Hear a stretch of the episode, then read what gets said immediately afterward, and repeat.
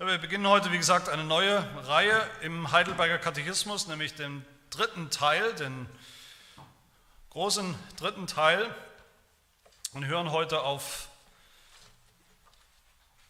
man könnte sagen, eine Einleitungspredigt dazu, auf die erste Frage aus dem dritten Teil, Frage 86, und selbst da hören wir nur auf einen Teil der Frage und der Antwort. Ich lese Frage 86 und die Antwort den ersten Teil. Beginnt der dritte Teil. Da wir nun aus unserem Elend ganz ohne unser Verdienst, aus Gnade durch Christus erlöst sind, warum sollen wir gute Werke tun? Und die Antwort, wir sollen gute Werke tun, weil Christus, nachdem er uns mit seinem Blut erkauft hat, uns auch durch seinen Heiligen Geist erneuert zu seinem Ebenbild, damit wir mit unserem ganzen Leben uns dankbar gegen Gott für seine Wohltat erweisen und er durch uns gepriesen wird.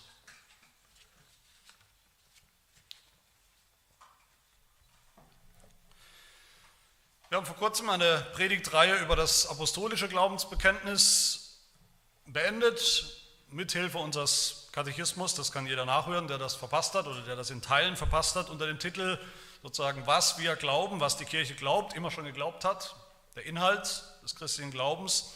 Heute beginnen wir jetzt eine eigenständige Reihe über den dritten Teil des Katechismus. Wir erinnern uns nochmal, der erste Teil ist der Teil, wo es um die Sünde, uns als Sünder, um unser Elend geht. Der zweite Teil, da geht es darum, wie wir erlöst werden können von diesem Elend. Und im dritten Teil geht es um unsere Heiligung. Man könnte sagen, wir haben uns intensiv angeschaut in der letzten Reihe, was glauben Christen, was müssen Christen glauben, das Evangelium. Und in dieser Reihe schauen wir uns an, wenn man es auf eine auf einen Nenner bringen will, was tun Christen? Beinhaltet natürlich auch, was tun sie nicht oder nicht mehr. Aber was positiv tun wir? Wie leben wir in der Heiligung als Christen?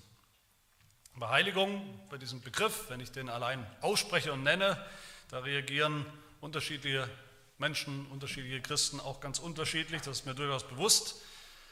Die einen zucken vielleicht eher zusammen, immer wenn sie diesen Begriff hören, Heiligung, und, und denken dann bei sich, oh nee, bloß nicht schon wieder, jetzt geht es wieder nur darum, was ich alles tun muss, wie ich mich zusammenreißen muss, jetzt wird es wieder stressig, jetzt wird es wieder anstrengend, da kriege ich wieder nur ein schlechtes Gewissen gemacht, was ich alles sowieso nicht tue, wie unheilig ich doch in Wirklichkeit noch bin. Das weiß ich alles schon, brauche ich nicht schon wieder zu hören. Die anderen denken oder sagen vielleicht, Ah, Heiligung, wunderbar. Endlich sagt mal wieder jemand, wo es lang geht. Endlich sagt mal wieder jemand, was die Pflicht ist, die Pflicht eines Christen. Vor allem sagt endlich mal jemand dem anderen, was die Pflicht ist, die er doch bitteschön auch zu erfüllen hat. Oder wieder andere denken vielleicht, wenn sie, von, wenn sie das Stichwort Heiligung hören,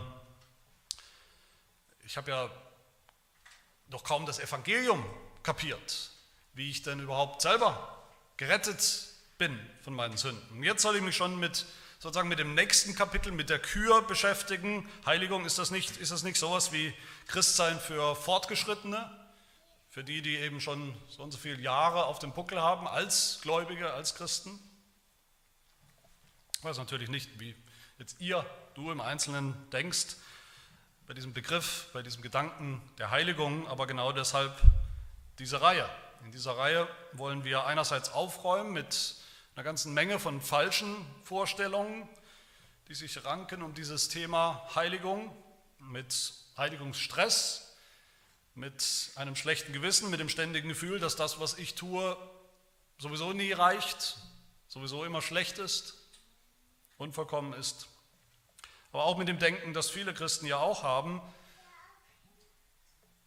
die denken, Hauptsache bekehrt. Hauptsache, ich glaube irgendwie, das muss reichen.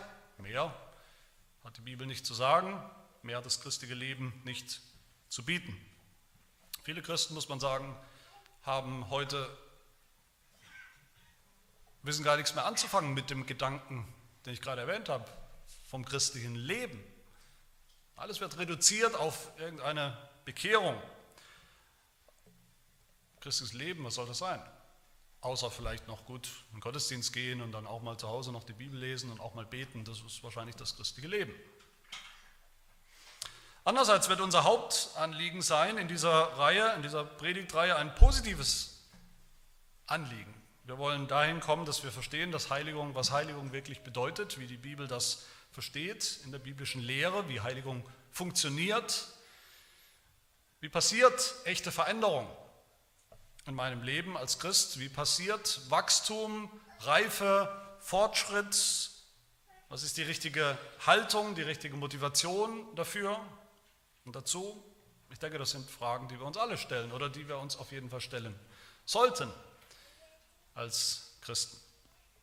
Was ist Heiligung oder was ist Heiligung nicht? Bei Heiligung denken wir natürlich nicht, ich hoffe niemand von uns an die Heiligen der römisch-katholischen Kirche. Das sind sozusagen die Heiligen, im Sprachgebrauch begegnen sie uns so. Heilige sind halt einfach perfekte Menschen. Menschen, die nie was falsch machen, angeblich nie was falsch machen, die irgendeinen Zustand von, von Sündlosigkeit erreicht haben, angeblich, die sich vielleicht dann auch aus der Welt zurückziehen, aus der Welt entfernen, um sich bloß nicht zu beschmutzen mit irgendwas, bloß nicht zu beschmutzen mit den Sünden draußen in der bösen, bösen weiten Welt. Bei Heiligung denken wir auch nicht, dass wir, oder ist nicht das Ziel oder ein falsches Ziel, dass wir dahin kommen, dass wir dann denken, wir sind heiliger als andere heiliger als viele andere. Und deshalb herabblicken auf andere. Mit Mitleid vielleicht oder sogar mit Verachtung, weil die ja noch nicht so heilig sind wie wir.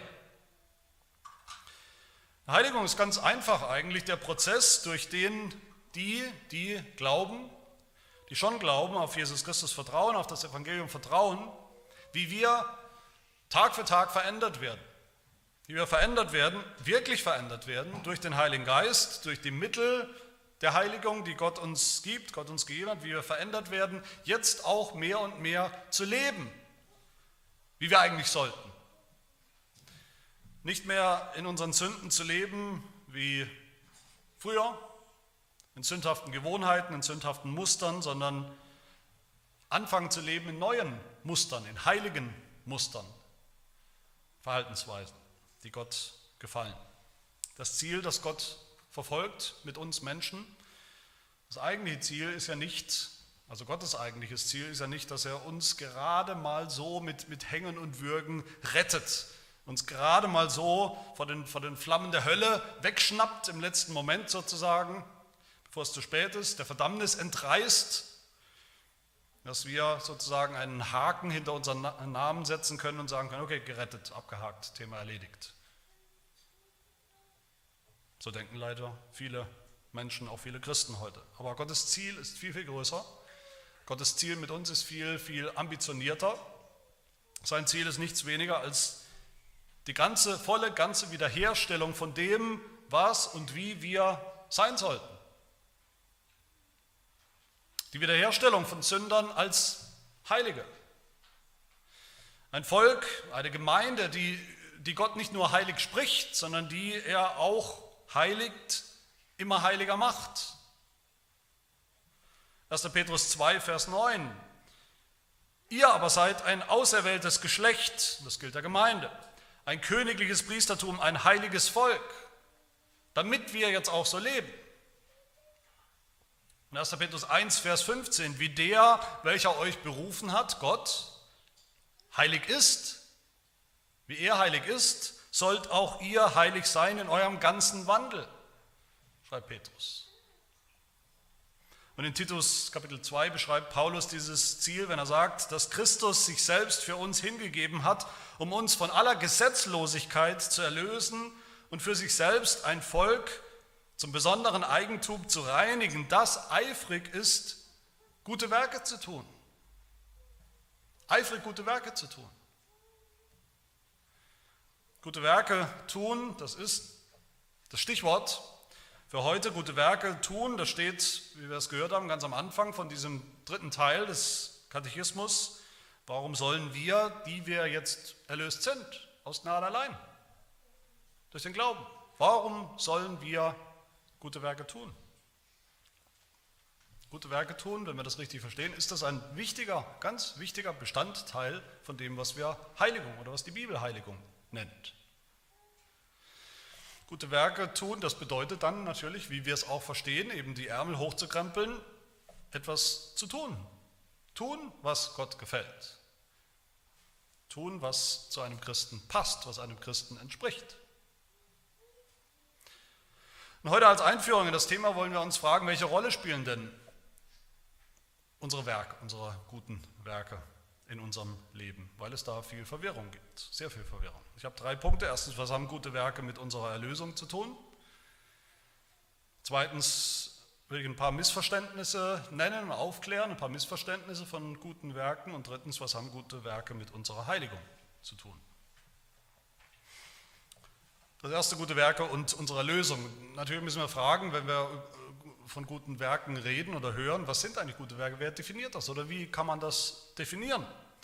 Wir überlegen gar nicht oft, was wir eigentlich meinen, wenn wir davon reden, von guten Werken. Was macht das, was wir tun, zu einem guten Werk?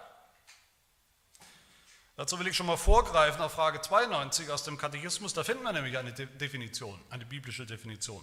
Die Frage, was sind denn gute Werke? Die wird so beantwortet, allein solche, die aus wahrem Glauben nach dem Gesetz Gottes ihm zur Ehre geschehen und nicht solche, die auf unser Gutdünken oder auf Menschengebote gegründet sind. Werk aus wahrem Glauben nach dem Gesetz Gottes. Das ist ein weiteres wichtiges Stichwort, das Gesetz Gottes. Gute Werke sind die Dinge, die wir tun, die im Einklang stehen mit dem Gesetz Gottes. Im Einklang mit den zehn Geboten. Das ist natürlich auch der Grund dann, warum der Heidelberger Katechismus ja in diesem dritten Teil von der Heiligung von den guten Werken vor allem was tut, in einem großen Teil davon genau diese zehn Gebote erklären und anwenden für uns, wie wir ganz praktisch danach leben können. Frage 92 bis 115 sind die Fragen zu den zehn Geboten. Gute Werke heißt, ganz einfach gesagt, Vertrauen auf Gott, die zehn Gebote zu halten. Und natürlich ist der dritte Teil, dieser Teil nicht der einzige, wo vom Gesetz, wo von Werken die Rede ist. In unserem Katechismus schon in der allerersten Frage vom ersten Teil, also vom Elend, von der Sünde. Da heißt es, woher erkennst du dein Elend, um das es da geht? Und die Antwort, aus dem Gesetz Gottes. Auch aus den zehn Geboten.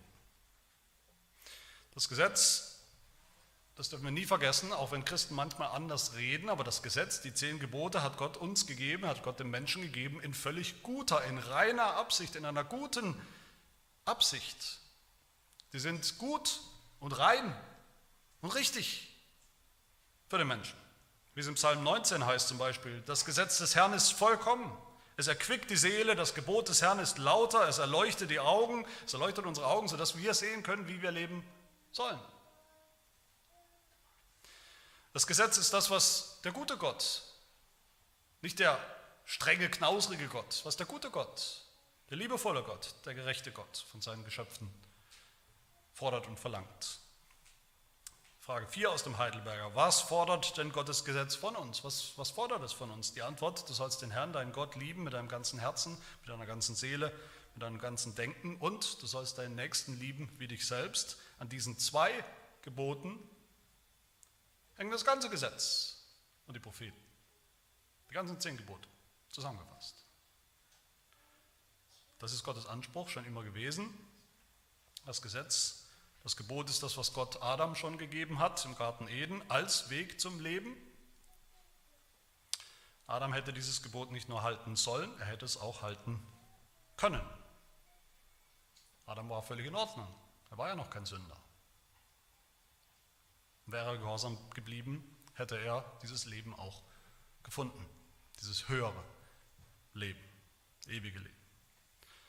Wir wissen, was Adam getan hat. Adam ist ungehorsam geworden hat das Gesetz gebrochen, das Gebot übertreten, ist damit zum Sünder geworden. Er und seine Nachkommen und deren Nachkommen und deren Nachkommen bis hin zu uns. Wir sind Sünder von Anfang an, wie unser Katechismus sagt. Seitdem können wir nicht mehr Gott gehorchen, gehorsam sein, wie wir sollten, weil die Sünde im Weg ist, weil die Sünde immer wieder im Weg steht, weil wir Sünder es gar nicht mehr wollen. Wenn Sünder ehrlich sind, dann sagen sie, sie wollen es gar nicht. Sie, sie, sie, empfinden es gar nicht mehr als gut. Sie empfinden es nicht als erstrebenswert, nach Gottes Geboten zu leben, nach den zehn Geboten zu leben. Es ist nicht erstrebenswert. Weil wir Sünder sind, fleischlich. Paulus sagt in Römer 8, Vers 7, das sündhafte Fleisch unterwirft sich dem Gesetz Gottes und seinen Geboten nicht. Und, er fügt noch hinzu, kann es auch nicht. Kann es auch nicht mehr das sündhafte Fleisch der Sünder. Seitdem können wir Gott nicht mehr lieben, von ganzem Herzen, wie wir sollten, den Nächsten, wie wir sollten, sondern wir sind von Natur aus geneigt, Frage 5, Gott und unseren Nächsten zu hassen. Nicht nur unvollkommen lieben, sondern zu hassen. Gute Werke im Einklang, wirklich im Einklang mit dem Gesetz Gottes, aus Glauben, aus Vertrauen, ist eine Fehlanzeige bei Sündern, wie wir das sind. Gottes Anspruch, sein Absolutheitsanspruch, wie wir es gehört haben, auch in der Predigt heute Morgen, sein Gesetz, seine Gebote bleiben, aber wir können nicht mehr. Heidelberger Frage 62, warum können denn unsere guten Werke, vorausgesetzt wir tun welche, warum können diese guten Werke uns nicht ganz oder teilweise vor Gott gerecht machen? Warum können sie uns nicht mehr zu Gott, zum Leben, zum ewigen Leben führen? Wenn wir uns bemühen? Die Antwort, die Gerechtigkeit, die vor Gottes Gericht bestehen soll, muss vollkommen sein. Und im göttlichen Gesetz ganz und gar entsprechen. Aber auch unsere besten Werke sind in diesem Leben alle unvollkommen und mit Sünde befleckt. Selbst unsere aller, allerbesten Werke, wenn wir uns besonders heilig fühlen, besonders erfolgreich der Tag war, vielleicht von unserer Perspektive, in unserem Gehorsam gegenüber Gott, unsere besten Versuche sind befleckt. Was der Heidelberger oder was die Bibel hier eigentlich meint mit diesen Aussagen, ist, dass unsere guten Werke, von denen wir gerne reden, von denen Ungläubige auch gerne reden, unsere sogenannten guten Werke eigentlich in Anführungsstrichen stehen müssen, weil sie in Wirklichkeit gar nicht mehr gut sind, sondern befleckt und böse. Aber Gott hält fest an seinem Maßstab, hält fest an seinen guten Geboten, an seinem gerechten Gesetz, an dem, was richtig ist und heilig. Deshalb, meine Lieben, und das wollen wir uns auf jeden Fall auch zu Anfang dieser Predigtreihe ganz dick hinter die Ohren schreiben, bei allem, was wir noch positiv sagen werden zu diesen Geboten, zu den Werken. Deshalb spielen unsere guten Werke, unsere besten Werke, unsere Versuche, die besten, heiligsten Versuche, mal die zehn Gebote zu halten, wenigstens für eine Weile, wenigstens äußerlich, wenigstens irgendwie, keine, aber auch überhaupt keine Rolle in Bezug auf unser Heil, unsere Erlösung, unsere Errettung vor Gott. Römer 3, Vers 20, weil aus Werken des Gesetzes kein Fleisch, kein Sünder vor Gott gerechtfertigt werden kann, denn durch das Gesetz kommt Erkenntnis der Sünde.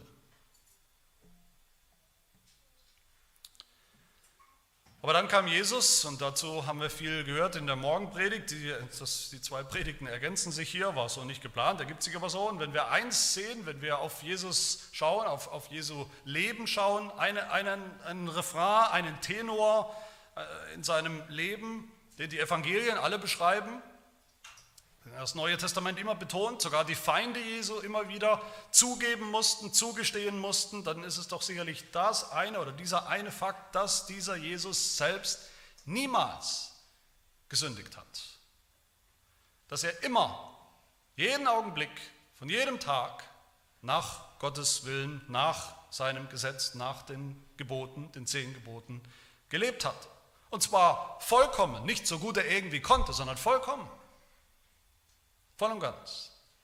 Da, wo Adam ungehorsam war, war Jesus absolut gehorsam. Da, wo Adam Gott und seinen Nächsten nicht geliebt hat, hat Jesus Christus Gott und seinen Nächsten vollkommen geliebt. Da, wo Adam das Gebot gebrochen hat, eigentlich abgeschafft hat, abschaffen wollte, ist Jesus Christus gekommen, um es hochzuhalten, um es zu erfüllen. Da, wo Adam versagt hat, hat Jesus bestanden, die Prüfung. Da, wo Adam bestraft wurde mit dem Tod, hat Jesus das Leben gebracht, verdient, bekommen und gebracht, wie wir es gehört haben in der Predigt, wie gesagt. Das ganze Leben Jesu das ganze Leben Jesu vom allerersten Tag bis zum allerletzten Tag besteht aus guten Werken, aus wirklich guten Werken. Im Einklang mit Gottes Gesetz, Gottes Geboten und aus völligem Vertrauen und Liebe zu seinem Gott und Vater. Und hier sind wir beim Evangelium natürlich. Wie können wir Sünder, die wir eben diese guten Werke nicht mehr tun können, in diesem Maß, nicht mehr annähernd, doch und wieder vor dem gerechten Gott bestehen. Frage 60. Wie bist du gerecht vor Gott? Wie kannst du gerecht sein vor Gott? Die Antwort allein durch wahren Glauben an Jesus Christus. Zwar klagt mich mein Gewissen an, dass ich gegen alle Gebote Gottes schwer gesündigt und keines je gehalten habe, keines jemals gehalten und noch immer zu allem Bösen geneigt bin. Das ist nochmal eine Zusammenfassung von dem ganzen Teil des Elends, von unserem Elend als Sünder. Dann heißt es weiter in der Antwort, Gott aber schenkt mir ganz ohne mein Verdienst, ohne mein Tun, ohne mein gutes Werk. Aus lauter Gnade die vollkommene Genugtuung, Gerechtigkeit und Heiligkeit Christi, also seine guten Werke, schenkt er mir. Er rechnet sie mir an, als hätte ich nie eine Sünde begangen oder gehabt. Und als hätte ich selbst den Gehorsam vollbracht, den Christus für mich geleistet hat, wenn ich allein diese Wohltat mit Glauben, mit gläubigem Herzen annehme. Das ist das Evangelium, das ist die Rechtfertigung aus Glauben allein. So wie es Paulus sagt in Römer 3, so kommen wir nun zu dem Schluss, nach all dem, was er vorher gesagt hat, kommt er zu dem Schluss, dass der Mensch durch den Glauben gerechtfertigt wird, ohne Werke des Gesetzes. Was haben gute Werke, unsere guten Werke zu tun mit unserem Heil, mit unserer Erlösung? Nichts. Unsere guten Werke rein gar nichts. Aber Jesu gute Werke haben alles zu tun mit unserem Heil. Rechtfertigen aus Glauben allein, ohne Werke. Der Glaube allein ohne Werke rettet uns Glaube an Jesus Christus, das ist uns vertraut, denke ich, hoffe ich, dieses Denken als evangelische, protestantische, reformierte Christen. Leider ist das auch der Punkt, wo dann die Missverständnisse anfangen. Bei vielen Christen, vielleicht auch bei uns in unserem Denken, ist da was schief ist oder schief wird, wo unser Bild von guten Werken eben nicht biblisch ist, nicht komplett ist, sondern vielleicht sogar falsch, vielleicht sogar komplett falsch. Deshalb wollen wir uns kurz anschauen im zweiten Punkt falsche Verständnisse von, von guten Werken, die uns so begegnen oder die wir vielleicht auch selbst manchmal hegen. Für viele Christen, viele, viele Christen ist das, was wir gerade gehört haben, wirklich das Ende der Geschichte. Das ist sozusagen alles, was der christliche Glaube zu sagen hat. Mehr gibt es nicht zu sagen.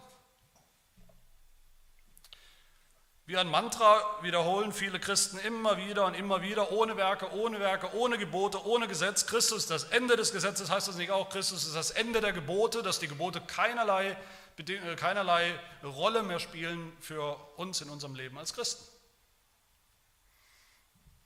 Und ich denke, die meisten Christen oder viele Christen heute haben kein echtes Verständnis mehr davon, wie sinnvoll und wo überhaupt die, die zehn Gebote noch in unser Leben reinpassen. Wie passen die da rein? in unseren Glauben, in unser Glaubensleben. Abschaffen will man sie nicht, natürlich nicht. Irgendwo sind sie schon gut und sinnvoll, aber man hat auch irgendwie Angst davor. Man hat Angst vor den zehn Geboten, vor zu viel Gebot hat man Angst, vor zu viel Gesetz hat man Angst. Und das ist das erste Missverständnis, ich nenne das das Missverständnis der, der Gesetzlosigkeit als Christen. Das ist das Denken, weil wir ja immerhin gerettet sind, wir sind schon gerettet, ohne Werke, ohne Gebote halten, ohne Gehorsam, ohne unseren Gehorsam. Wir haben keinen. Wir sind gerettet aus lauter Gnade. Deshalb können doch auch dann in unserem Glaubensleben als Christen die zehn Gebote oder gute Werke keine echte Rolle mehr spielen. Was soll das? Wir können nichts hinzufügen dem Heil. Das riecht alles verdächtig, für viele Christen verdächtig nach Gesetzlichkeit, sagt man. Wer nur redet, viel redet von den zehn Geboten, das ist höchstwahrscheinlich ein sehr gesetzlicher, strenger Christ. Das Ergebnis von so einem Denkfehler, von so einem schlimmen theologischen Missverständnis liegt auf der Hand und sehen wir alle. Vermeintliche Christen, die, sich für Christen halten, die dann auch wirklich gesetzlos leben. Die sich niemals in ihrem Leben, bisher noch nie in ihrem Leben den Spiegel der zehn Gebote haben vorgehalten oder vorhalten lassen, weil sie sagen, das ist alles alt und hat mit mir nichts zu tun. und auch den positiven Effekt und Maßstab der zehn Gebote nicht kennen.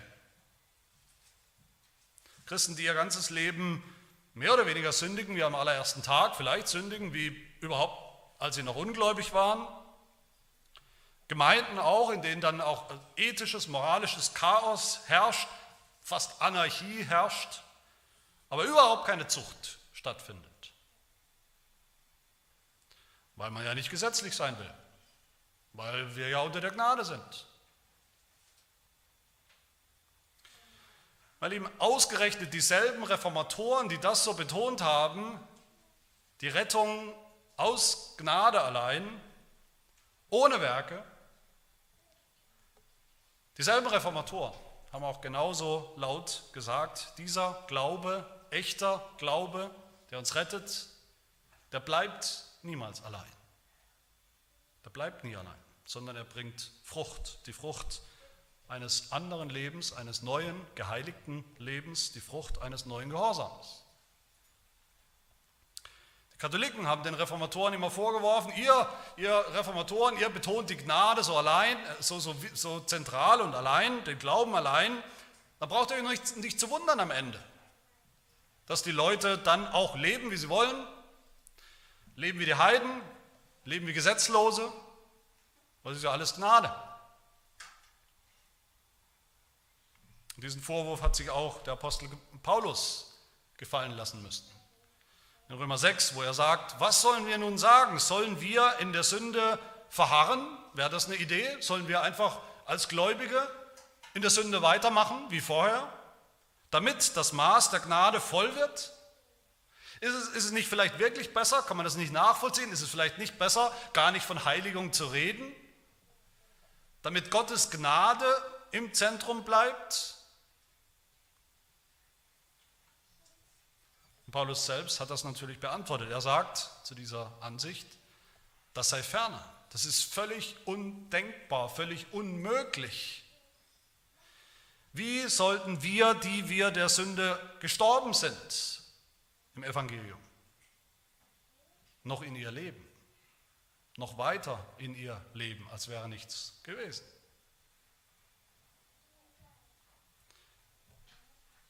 Genauso beantwortet es auch unser Katechismus, dieses Missverständnis in Frage 64.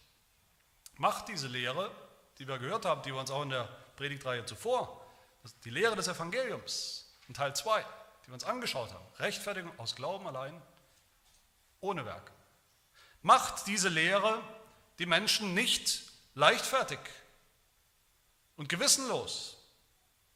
Und die Antwort da, gut paulinisch, nein, denn es ist völlig unmöglich, dass Menschen, die Christus durch wahren Glauben eingepflanzt sind, nicht Frucht der Dankbarkeit bringen. Nicht Frucht eines dankbaren Lebens zu bringen, ist völlig undenkbar, völlig unmöglich.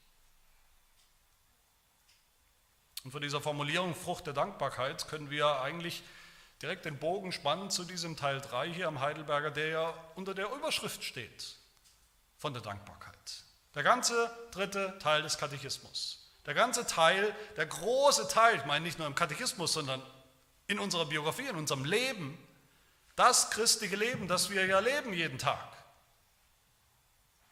Der große Teil der Heiligung steht unter der Überschrift Dankbarkeit, Frucht der Dankbarkeit. Aber es gibt noch ein zweites schlimmes Missverständnis von den guten Werken in unserem Leben, von den Geboten in unserem Leben, jetzt wo wir gläubig sind als Christen. Das nennen wir, das nenne ich Gesetzlichkeit.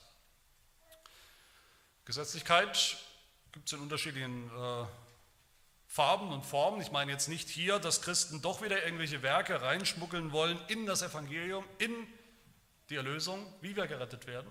Nein, ich meine damit Christen, Gemeinden, in denen es unausgesprochene und vielleicht ausgesprochene Regeln gibt, Regeln wie, das macht man einfach nicht als Christ.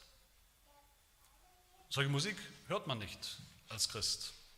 Man trinkt keinen Alkohol als Christ. Man geht nicht tanzen als Christ ins Kino, in die Kunstgalerie. Man liest nicht, nicht christliche Romane oder Literatur und so weiter. Tausend und eins menschengemachte Gebote. Und da wird oft dann ein riesiger Heiligungsstress gemacht und erzeugt durch willkürliche Regeln, durch menschengemachte Gebote. Und man bildet sich dann tatsächlich ein, dass man durch diesen Druck, durch diese Willkür, diese Gesetzlichkeit Menschen, Christen motivieren kann zu echter Heiligung. Wir haben vorhin gehört, die Definition von guten Werken, das sind die, die im Einklang stehen mit Gottes Wort, mit seinen Geboten, nicht mit den Geboten von Pastor Schmidt oder Pastor Heck oder dem Ältesten oder Bruder Müller oder wem auch immer. Die zehn Gebote. Ich sage immer mal wieder ganz gern, oder wir denken oft, die zehn Gebote, was zehn Gebote halten wir als Christen? Die zehn Gebote sind ja schon mal ganz schön viel. Zehn Gebote. Dann sollten wir mal hören, wie viele hundert oder tausend Gebote die Juden sonst noch hatten.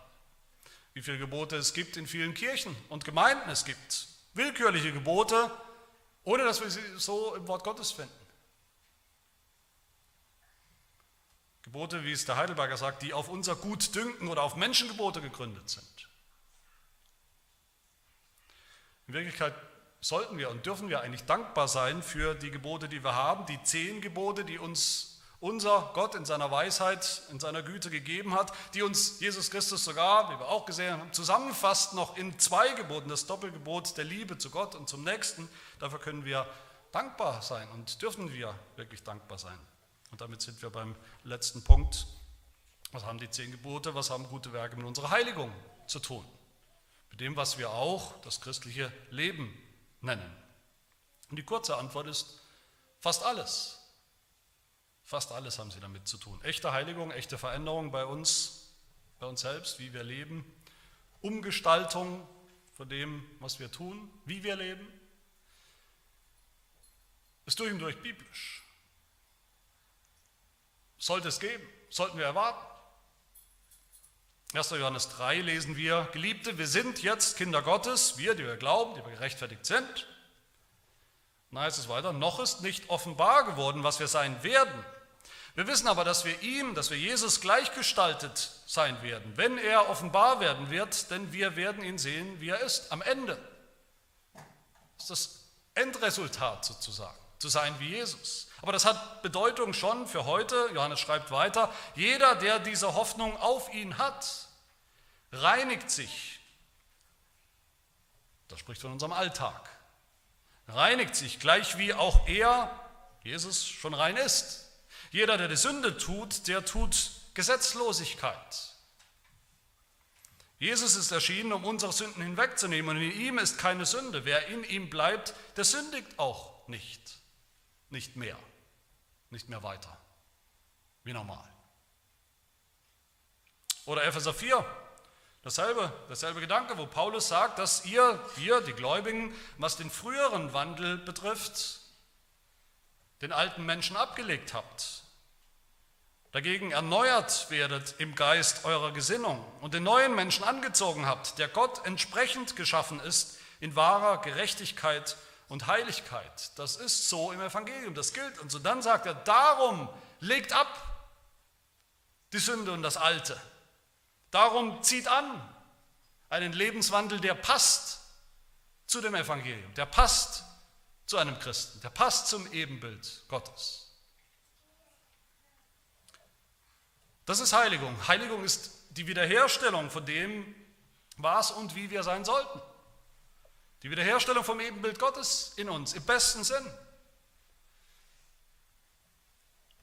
Frage 86. Da wir nun aus unserem Elend ganz ohne unser Verdienst aus Gnade durch Christus erlöst sind, warum sollen wir gute Werke tun? Die Antwort, wir haben sie schon gehört, wir sollen gute Werke tun, weil Christus, nachdem er uns mit seinem Blut erkauft hat, uns, jetzt könnte man hinzufügen, jetzt auch durch seinen Heiligen Geist erneuert zu seinem Ebenbild.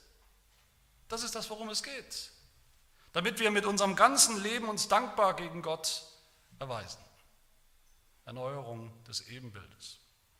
Echte Heiligung, echte Veränderung in unserem Leben, Umgestaltung, Renovation, Renovierung, dieser Renovierungsprozess, der ist möglich, biblisch, der ist sogar nötig.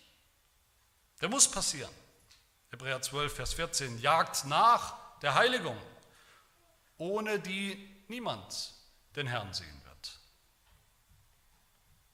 Ungeheiligt wird niemand in die Gegenwart, in die Herrlichkeit Gottes hineinstolpern. Aber diese Heiligung ist uns auch versprochen, zugesagt, verheißen. Und auch das ist gute Nachricht. Gott sagt sie uns zu. Es ist eine Wirkung, eine Folge, eine Frucht desselben Evangeliums. Heiligung ist nicht, wie wir manchmal denken, dass wir irgendwelche ja, sinnlosen Gebote, Gebote, von, dessen, von deren Zweck wir gar nicht richtig überzeugt sind, dass sie überhaupt gut sind, sinnlose Gebote irgendwie einhalten müssen, zwanghaft vielleicht einhalten müssen, mit zusammengekniffenen Lippen und zusammengekniffenen Pobacken vielleicht noch dazu. Freudloser Gehorsam, Pflichterfüllung ohne Freude und Dank. Sie ist kein Krampf, Heiligung ist ein unglaubliches Privileg und eine unglaubliche Freude, das zu begreifen, dass wir jetzt, die Sünder, die wir waren und die wir noch sind, Stück für Stück werden können, wie wir schon sind in Jesus Christus. Dass wir immer mehr so werden dürfen wie Jesus Christus. Immer mehr so leben dürfen, wie es richtig ist und Gott gefällt. Es gibt falsche Motivationen, jede Menge falsche Motivationen zur Heiligung. Selbst wenn man, sie, wenn man die Heiligung an sich richtig versteht oder meint, man hat sie richtig verstanden, gibt es falsche Motivationen dazu. Manche denken, ja, Heiligung ist wichtig, ich muss sie anstreben, ich muss mich bemühen, ich muss die Ärmel hochkrempeln, was tun. Ich muss versuchen, gehorsam zu sein, damit ich Gott was zurückzahle, damit ich Gott was zurückgebe jetzt für seine Gnade, die mir geschenkt hat im Evangelium, für seine Erlösung damit ich Gott etwas beweisen kann, damit ich Gott wenigstens beweisen kann, dass er sich nicht geirrt hat, als er mich erlöst, als er mich erwählt, als er mich gerettet hat.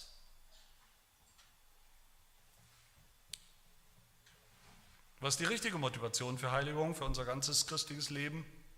Für jeden Tag, wo wir morgens aufstehen, aufstehen sollten, uns erinnern sollten an Gottes Gebote? Dankbarkeit. Nächstes Mal werden wir noch andere Motivationen sehen aus dieser Frage 86, aber diesmal belassen wir es wirklich bei dieser Grundhaltung, Grundmotivation, bei der Überschrift zu Teil 3, der Überschrift zu unserem christlichen Leben.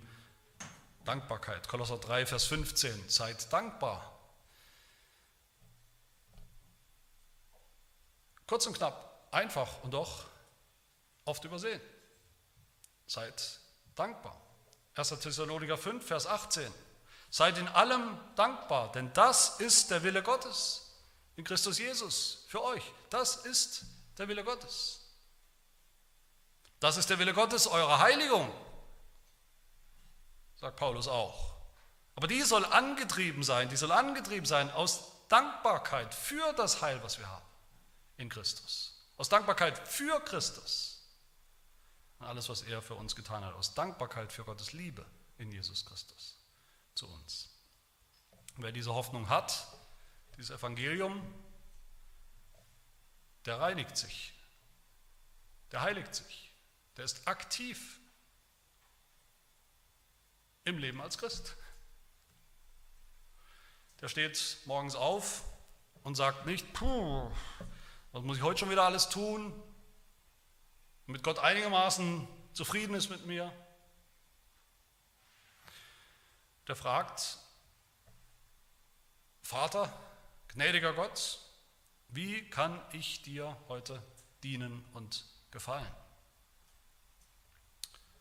Was sagen mir deine Gebote, von denen ich weiß, dass sie gut und richtig und heilsam sind?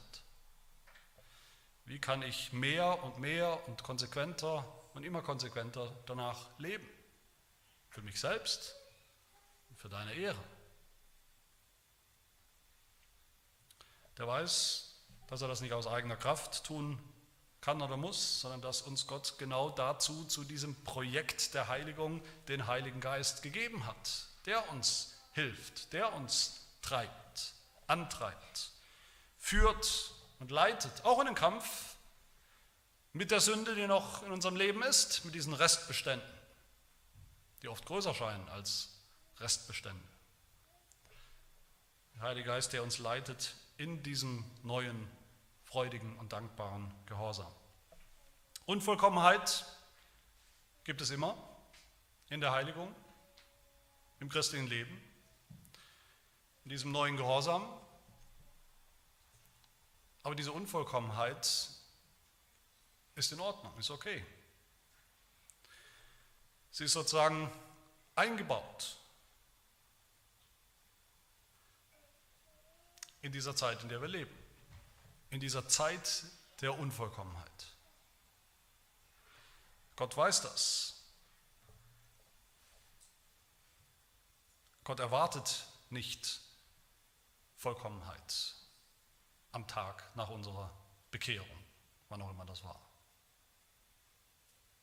Warum nicht?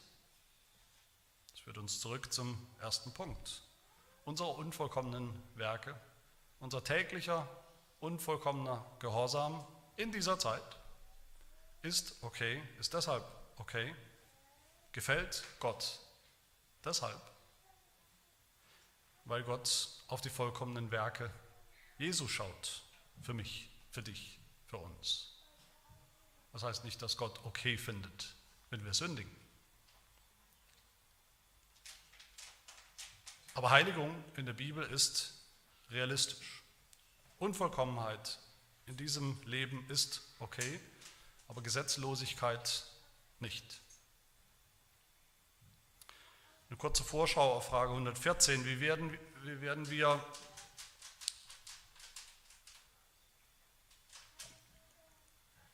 obwohl wir in diesem Leben nicht vollkommen werden, nicht vollkommen gehorchen, nicht vollkommen die zehn Gebote halten.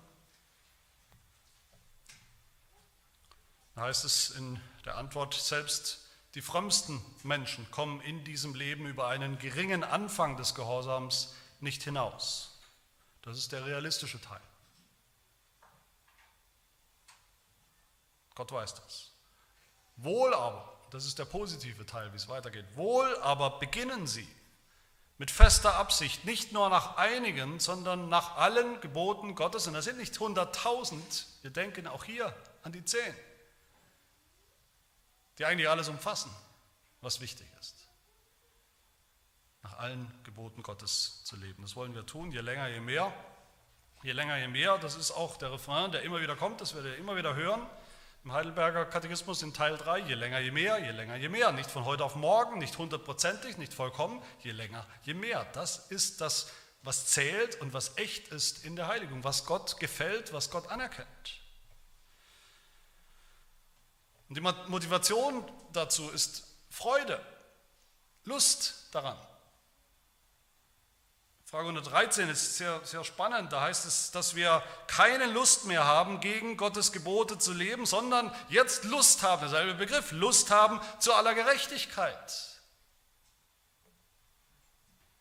So wie uns vorher niemand zwingen musste, dafür zu sündigen, das haben wir ganz gerne und freiwillig getan. Ist jetzt die Heiligung kein Zwang, sondern ist eine Lust von einem erneuerten Menschen. Dass wir sagen, heute habe ich Lust, das erste Gebot zu halten, was nicht die Option uns freistellt, zu sagen, heute habe ich keine Lust, dann tue ich es nicht. Der Christ ist einer, der hat Lust, die Gebote Gottes zu halten. Das zweite und das dritte und das fünfte auch. Ich habe das vierte nicht absichtlich ausgelassen. Alle zehn. Nicht als Last, sondern als Lust. Das ist unglaublich befreiend, richtig, gut für mich und zur Ehre Gottes. Es gefällt ihm. Dann lebe ich unter seinem Segen. Dann lebe ich unter seiner Freude, unter seinem Lächeln, unter seinem Wohlgefallen. Lust am Gehorsam, Freude daran, motiviert aus Dankbarkeit. Vielleicht ist das ein Ziel, ein hohes Ziel zumindest von dieser Reihe, von dieser Beschäftigung mit diesem dritten Teil, mit den zehn Geboten, dass wir alle, die wir hier sitzen, zu Freunden der zehn Gebote werden. Zu Freunden, weil sie noch nie unsere Feinde waren, nie gedacht waren als unsere Feinde von Gott. Machen wir uns das zur täglichen oder vielleicht wenigstens wöchentlichen Praxis, dass wir uns die, diese, diese Erklärung im Heidelberger Katechismus zu den zehn Geboten uns rannehmen und, und lesen natürlich auch lesen und erinnert werden, was Gott da verbietet in den zehn Geboten. Gar keine Frage. Aber dann vielleicht noch mehr das, das Ziel, das eigentliche, das eigentliche Ziel, das Gott ja auch hat, das, was Gott uns positiv da mitgibt und vorschreibt, verschreibt, beschreibt, wie unser Leben aussehen kann und darf ein, ein erfülltes Leben, ein Leben, das uns dient, das unserem Nächsten dient, das Gott dient, seiner Ehre dient. Da ist so viel positive Wegweisung in diesem Gebot, diesen Geboten, in diesem Gesetz. Praktische Wegweisung für unseren Alltag, wie wir miteinander, wie wir mit Gott umgehen, wie wir je länger, je mehr ein Leben leben, das unserem Glauben entspricht, ein geheiligtes Leben. Lass uns, das, lass uns danach streben, lass uns gemeinsam als, als Geschwister, auch hier in der Gemeinde, die Ärmel hochkrempeln und nicht sagen, das christliche Leben, weiß ich nicht, hat mit Tun nichts zu tun. Du musst nur glauben und Glaube allein und mehr gibt es nichts zu sagen. Lasst uns nicht, auch nicht deprimierte Christen sein, die unter dem Hammer des Gesetzes sitzen, unter der Last, unter der Last des Gesetzes immer noch sitzen und leiden und gar nicht da rauskommen. Sondern die, die wissen, ja, ich habe es nicht gehalten als Sünder. Aber Jesus hat es gehalten für mich. Und jetzt darf ich auch anfangen, als Christ, als neuer, als erlöster Mensch auch ein neues Leben zu leben. Noch Stückwerk, noch unvollkommen, aber doch so, dass es Gott gefällt und er es annimmt und sogar belohnt damit wir mit unserem ganzen Leben uns dankbar gegen Gott erweisen für seine Wohltat und er durch uns gepriesen wird. Dafür dürfen wir dankbar sein, dankbar in allen Dingen. Amen.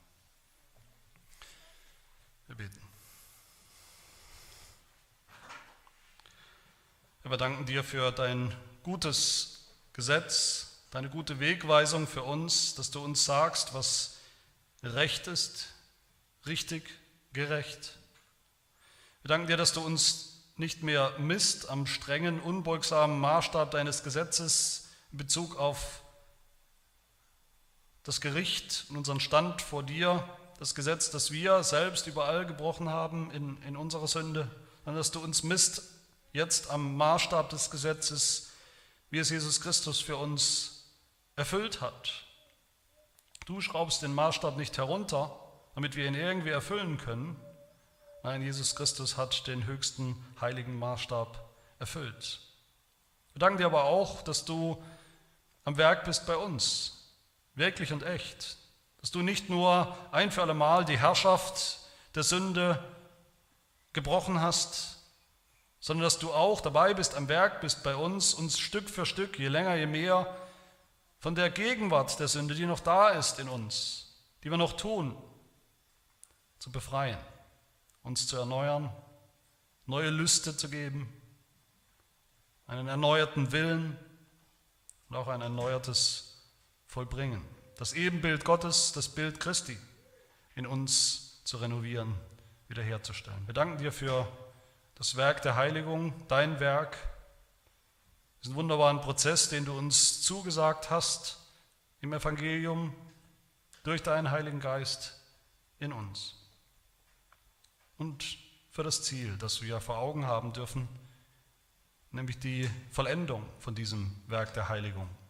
Wenn wir dann eines Tages auch tatsächlich und endlich im Himmel sein werden, ganz sein werden, wie wir sein sollen. Dann lass uns ein heiliges Volk sein, eine heilige Gemeinde sein und werden, ein Volk, das heilig wandelt, so wie du selbst heilig bist, zu deiner Ehre. Amen.